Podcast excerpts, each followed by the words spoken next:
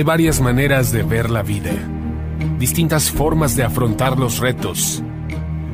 Cada palabra y acción tiene un resultado. Crisis o cambio. Imposibilidad u oportunidad. Derrota o victoria. Destino o decisiones. Culpabilidad o responsabilidad. Mentira o verdad. Víctima o vencedor. La diferencia se marca en los pensamientos, las ideas y las acciones. Esto es Mensajes de Victoria con Marco Tulio Carrascosa.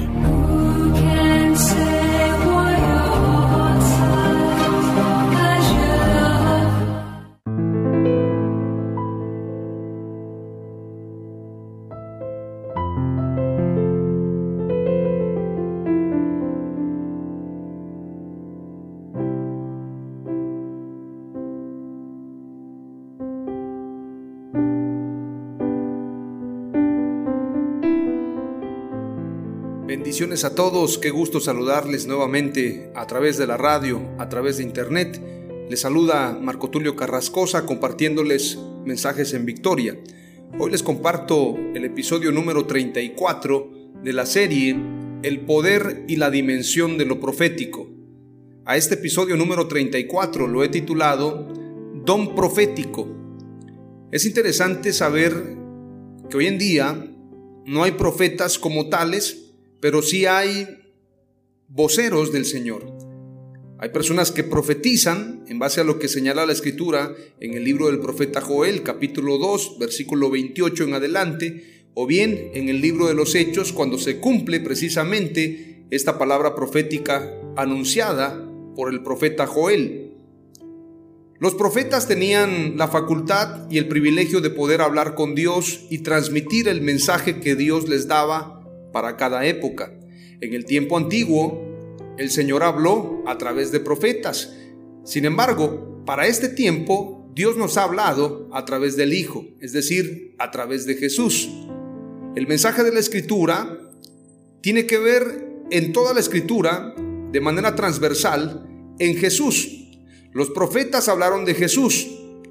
Los apóstoles hablaron de Jesús. El mensaje que predicamos es acerca de Jesús. Entonces, el espíritu de la profecía es el testimonio de Jesús. Por lo tanto, tenemos que entender que el don profético es para hablar de Jesús. No es para andar hablando de la Copa Mundial, no es para andar hablando de cuestiones de negocios o bien proyectos que tengan que ver con cuestiones materiales o cuestiones que no tengan que ver con Jesús. Es cierto, Dios quiere prosperarnos, Dios quiere bendecirnos, pero el mensaje principal del Evangelio, aunque son buenas noticias, jamás se enfocará exclusivamente o bien preponderantemente a las riquezas. Es más, si leemos los Evangelios nos vamos a dar cuenta que Jesús hizo una división o bien separó aquellos que confiaban en las riquezas, aquellos que se afanaban por las riquezas, a los que hacían tesoros en el cielo. Jesús da muchas parábolas, la parábola del rico y Lázaro, la parábola también donde se habla de este hombre que atesora dinero, atesora tesoros y hace graneros más grandes para poder guardar toda su riqueza. Y el Señor le dice, insensato, ¿qué harás? Hoy vienen a traer tu alma acerca de aquellos que se enfocaban específicamente o únicamente a hacer riquezas. Hoy en día, en este mundo moderno, la mayoría de gente, y me incluyo, estamos pensando obviamente en prosperar, estamos pensando en una mejor calidad de vida. Sin embargo, cuando nos afanamos, cuando caemos en la codicia, es ahí cuando vienen muchos males. Y ¿Por qué he iniciado hablando de esto? Porque hoy en día la mayoría de profetas, entre comillas, porque no son profetas, podrían tener o haber desarrollado un don profético, pero esto no para enaltecerse, esto no para sacarle jugo a ese don profético. Dicho sea de paso, los dones de Dios, el llamamiento de Dios y los dones son irrevocables, es decir, lo que Dios te da no te lo va a quitar. Por esto en aquel día muchos le dirán, Señor, en tu nombre echamos fuera demonios, en tu nombre profetizamos, en tu nombre hablamos nuevas lenguas.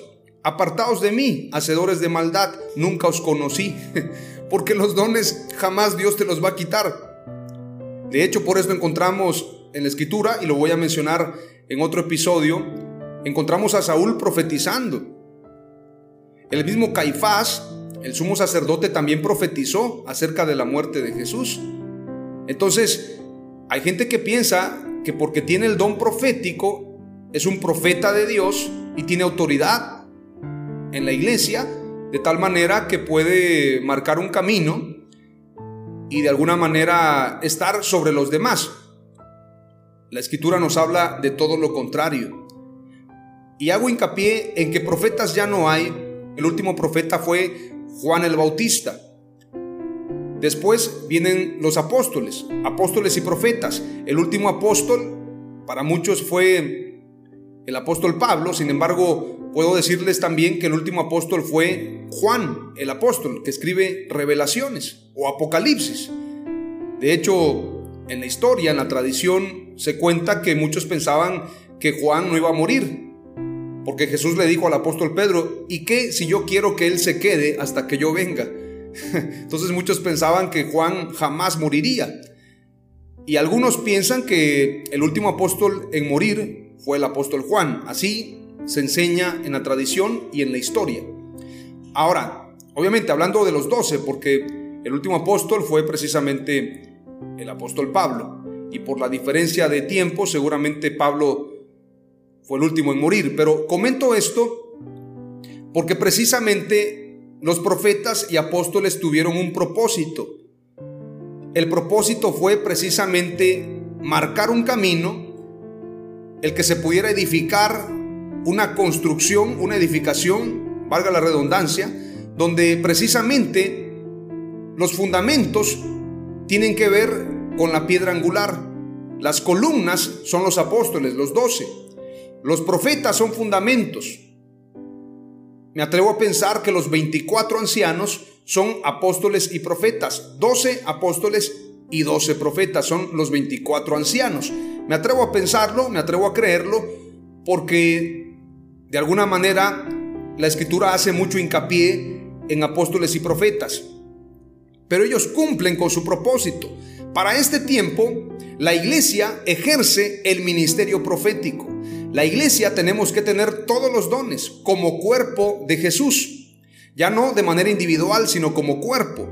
Y por esto quiero que nos adentremos. Rápidamente voy a leerles precisamente Primera de Corintios capítulo 12 y Primera de Corintios 13. Voy a leer algunos versículos, pero luego me voy a ir a Primera de Corintios 14. Primera de Corintios 12 dice la escritura acerca de los dones espirituales.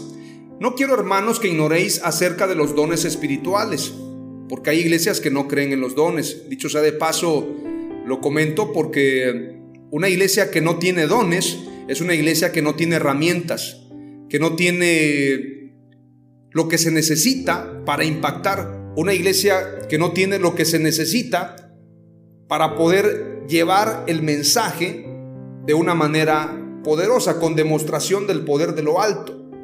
No con esto estoy diciendo que lo más importante sean las señales. Jesús dijo, la generación perversa demanda señal, pero ninguna señal le será dada, sino la señal del profeta Jonás, la muerte y resurrección de Jesús. Capítulo 12 de Primera de Corintios dice, No quiero hermanos que ignoréis acerca de los dones espirituales. Sabéis que cuando erais gentiles, se os extraviaba llevándoos como se os llevaba a los ídolos mudos por tanto, os hago saber que nadie que hable por el Espíritu de Dios llama anatema a Jesús, y nadie puede llamar a Jesús Señor sino por el Espíritu Santo. Ahora bien, hay diversidad de dones, pero el Espíritu es el mismo. Y hay diversidad de ministerios, pero el Señor es el mismo. Y hay diversidad de operaciones, pero Dios que hace todas las cosas en todos es el mismo. Ahora, Diferenciemos que una cosa es don y otra cosa es ministerio. Los dones se pueden procurar, los ministerios no. Los ministerios no están a la venta, los ministerios no se procuran. A ver, voy a procurar ser apóstol, voy a estudiar en el seminario, voy a irme a poner de rodillas con el falso apóstol que va a llegar a ungir a la próxima generación de apóstoles y voy a pedir que me unjan. Ahora ya ungieron, ahora ya soy el nuevo apóstol de la ciudad, ahora me respetan porque soy apóstol. No es así. Los ministerios no están a la venta. Ahora voy a ser pastor. No. El ministerio es un servicio y es un llamado que solamente Dios puede darlo. Y cuando Dios lo da, los resultados se ven. Cuando Dios no da ese llamado, entonces simplemente se puso. Ahora, no hablo de resultados porque muchos piensan que los resultados es tener un megatemplo o tener multitudes. Hablo de los resultados en el Señor el dar el fruto de Dios, el cumplir con la gran comisión. Entonces los dones no están de alguna forma en todos, pero sí en toda la iglesia. Y los ministerios son señalados por Dios. Los dones se pueden buscar, es decir, si yo no tengo el don de profecía, puedo procurarlo, puedo buscarlo, pero el ministerio no. Yo no puedo procurar ser pastor si no soy pastor, o no puedo procurar ser maestro si no lo soy, porque los ministerios ya están señalados. Los dones sí se pueden procurar y para esto vamos a seguir leyendo, dice la escritura, porque a este es dada por el Espíritu palabra de sabiduría, a otro palabra de ciencia según el mismo Espíritu, a otro fe por el mismo Espíritu y a otro dones de sanidades por el mismo Espíritu, a otro el hacer milagros, a otro profecía a otro discernimiento de espíritus, a otro diversos géneros de lenguas y a otro interpretación de lenguas. Pero todas estas cosas las hace uno y el mismo espíritu, repartiendo a cada uno en particular como él quiere. Es decir, que los dones los da el Señor, no los dan los hombres. Versículo 12. Porque así como el cuerpo es uno y tiene muchos miembros, pero todos los miembros del cuerpo, siendo muchos, son un solo cuerpo, así también Cristo. Porque por un solo espíritu fuimos todos bautizados en un cuerpo, sean judíos o griegos, sean esclavos o libres, y a todos se nos dio a beber de un mismo espíritu. Luego dice el versículo 14, además el cuerpo no es un solo miembro, sino muchos. Si dijera el pie, porque no soy mano, no soy del cuerpo, por eso no será del cuerpo. Y si dijera la oreja, porque no soy ojo, no soy del cuerpo, por eso no será del cuerpo. Si todo el cuerpo fuese ojo, ¿dónde estaría el oído? Si todo fuese oído, ¿dónde estaría el olfato? Mas ahora Dios ha colocado los miembros, cada uno de ellos, en el cuerpo como Él quiso. Porque si todos fueran un solo miembro, ¿dónde estaría el cuerpo? Esto es para que entendamos la diferencia entre cada uno de nosotros y la necesidad de trabajar en equipo como un cuerpo de Jesús. Pero ahora son muchos los miembros, pero el cuerpo es uno solo, una sola familia. Por esto entre más denominaciones hay, más división existe. Jesús no dejó denominaciones, dejó una iglesia. Pero bueno, este es otro tema. Versículo 23 dice, y aquellos del cuerpo que nos parecen menos dignos, a estos vestimos más dignamente. Y los que en nosotros son menos decorosos, se tratan con más decoro. Porque los que en nosotros son más decorosos no tienen necesidad pero Dios ordenó el cuerpo, dando más abundantemente honor al que le faltaba, para que no haya desaveniencia en el cuerpo, sino que los miembros todos se preocupen los unos por los otros. Esto habla de la unidad en el cuerpo de Jesús. De manera que si un miembro padece, todos los miembros se duelen con él. Y si un miembro recibe honra, todos los miembros con él se gozan. Vosotros pues sois el cuerpo de Cristo y miembros cada uno en particular, y a unos puso Dios en la iglesia primeramente apóstoles, luego profetas. Aquí quiero explicar y quiero centrarme en estos versículos. La escritura dice, y aún nos puso, no dice, y aún nos pondrá, no dice, aún nos pone, aún nos sigue poniendo, no, aún nos puso en tiempo pretérito, esto ya pasó. También se utiliza la palabra constituyó, es decir, esto ya sucedió.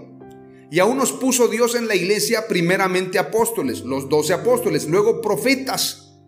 Los profetas del Antiguo Testamento, escúcheme bien, los profetas ocupan un segundo lugar, no un primer lugar, como muchos creen.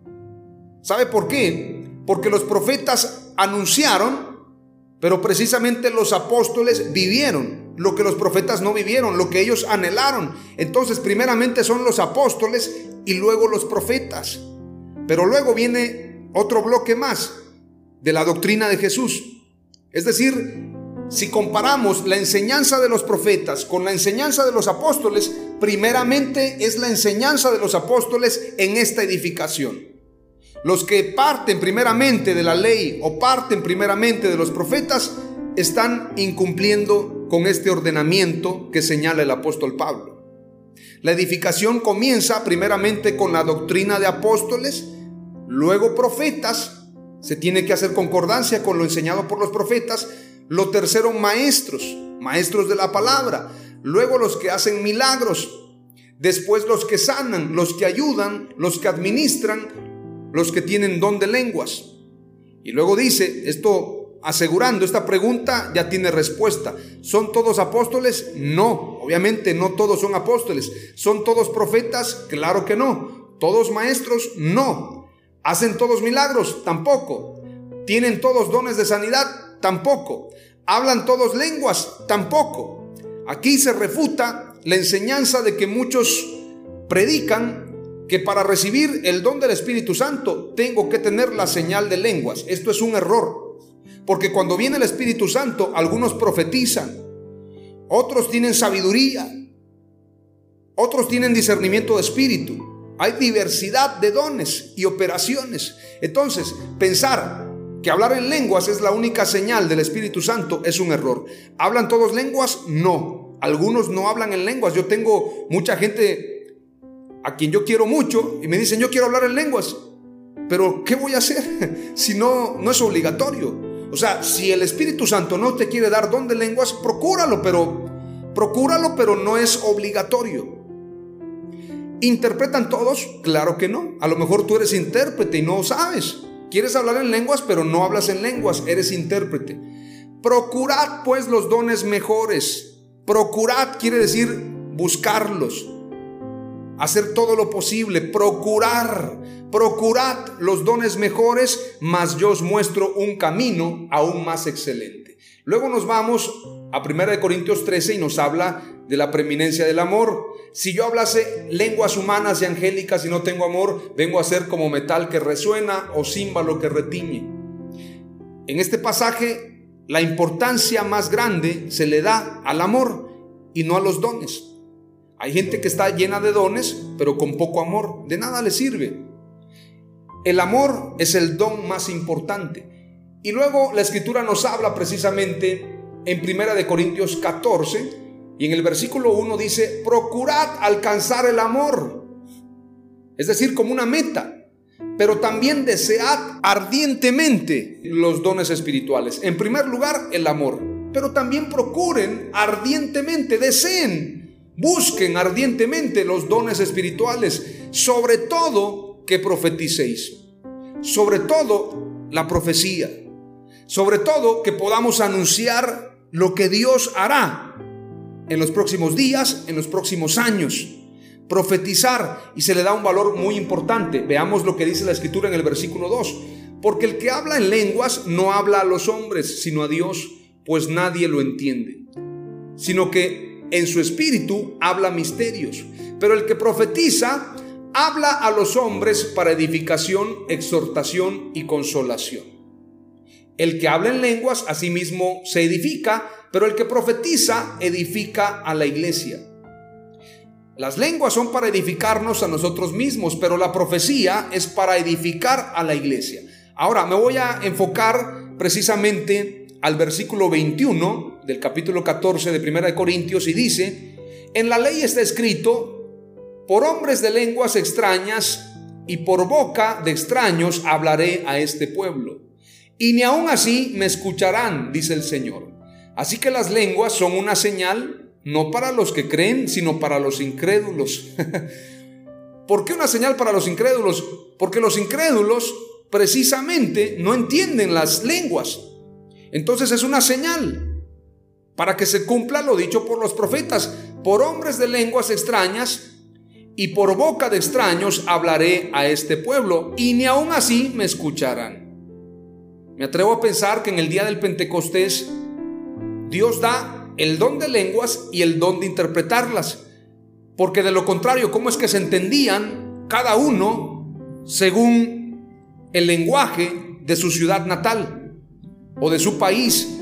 ¿Cómo podían entenderse? Obviamente, me atrevo a pensar, me atrevo a asegurar que había también intérpretes de lenguas. Ahora, fue señal, fue señal para los incrédulos o para los que todavía no eran discípulos, precisamente porque decían, están llenos de mosto, están borrachos. ¿Qué está pasando aquí? Fue una señal. Pero cuando el apóstol Pedro les predica y les dice, no están llenos de mosto porque es la hora novena, sino para que se cumpla la palabra profética del profeta Joel, ellos están llenos del Espíritu Santo. Y entonces les predica y ellos dicen compungidos de corazón, cuando ellos de alguna manera son acusados, son señalados por el Espíritu Santo, es decir, el Espíritu Santo les redarguye para que ellos sean convencidos de pecado y entonces dicen, ¿qué haremos? Arrepentíos y bautícese cada uno de vosotros en el nombre de Jesucristo para el perdón de los pecados. Ahora, sigamos leyendo y con esto aterrizo. Pero la profecía es una señal no para los incrédulos, sino para los creyentes. La profecía no es para afuera, es para adentro. Es para que la iglesia sea edificada. Entonces, Debemos practicar la profecía en la iglesia. Muchos me dicen a mí, es que tú le predicas a la iglesia. Claro, Dios quiere que se le predique a la iglesia. Mm, todavía más porque la iglesia tiene que ser edificada y la profecía es una señal no para los incrédulos, sino para los creyentes. Las cartas del apóstol Pablo son para las iglesias. Las cartas del apóstol Pedro son para las iglesias. Las cartas del apóstol Juan son para las iglesias. Entonces, si yo estoy predicando a las iglesias, estoy cumpliendo con lo que Dios quiere. Porque muchos dicen es que los evangelistas tienen que predicar hacia afuera. Estamos predicando hacia afuera, pero también a la iglesia hay que predicarle. Dice la escritura, por tanto, si toda la iglesia se reúne y todos hablan en lenguas y entran algunos sin ese don o son incrédulos, ¿no dirán que estáis locos? Pero si todos profetizan y entra un incrédulo o uno sin ese don, por todo será convencido, por todo será juzgado. Los secretos de su corazón quedarán al descubierto y él se postrará y adorará a Dios, declarando que en verdad Dios está entre vosotros. Es decir, que la profecía también es para que los incrédulos descubran lo que hay dentro de su corazón a través de la profecía. Es una señal también. Pero principalmente la señal para los incrédulos son las lenguas que ellos no entienden. Y la profecía llega hasta partir el alma. Termino con este pasaje Dice la escritura en Primera de Tesalonicenses capítulo 5, versículo 15 en adelante, mirad que ninguno pague a otro mal por mal. Está muy de moda que la gente paga mal cuando le haces bien y entonces la gente dice, es un tóxico, le voy a hacer maldad también. voy a cobrarme. Está muy de moda. Pagar mal por mal. Esto contrista al Espíritu Santo. No lo hagamos. Mirad que ninguno pague a otro mal por mal. Antes seguid siempre lo bueno unos para con otros y para con todos.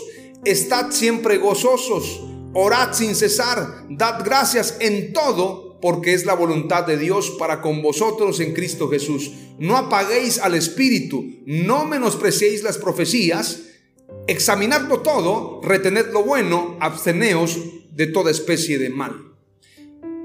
Dice la escritura, no apaguéis al espíritu, no menosprecies las profecías. Las profecías que se anuncian, no las menosprecies, pero examinadlas. Es decir, escudriñadlas, investigalas, analízalas si verdaderamente son de Dios, examinadlo todo, retened lo bueno, absteneos de toda especie de mal. Hoy les comparto exactamente cuatro palabras clave del episodio número 34 titulado Don Profético. Número uno, el don profético es para toda la iglesia. Número dos, el don profético es para edificación de la iglesia. Número tres, el hablar en lenguas es una señal para los incrédulos. Número cuatro, el profetizar es una señal para toda la iglesia del Señor. En el nombre de Jesús, amén. Aleluya.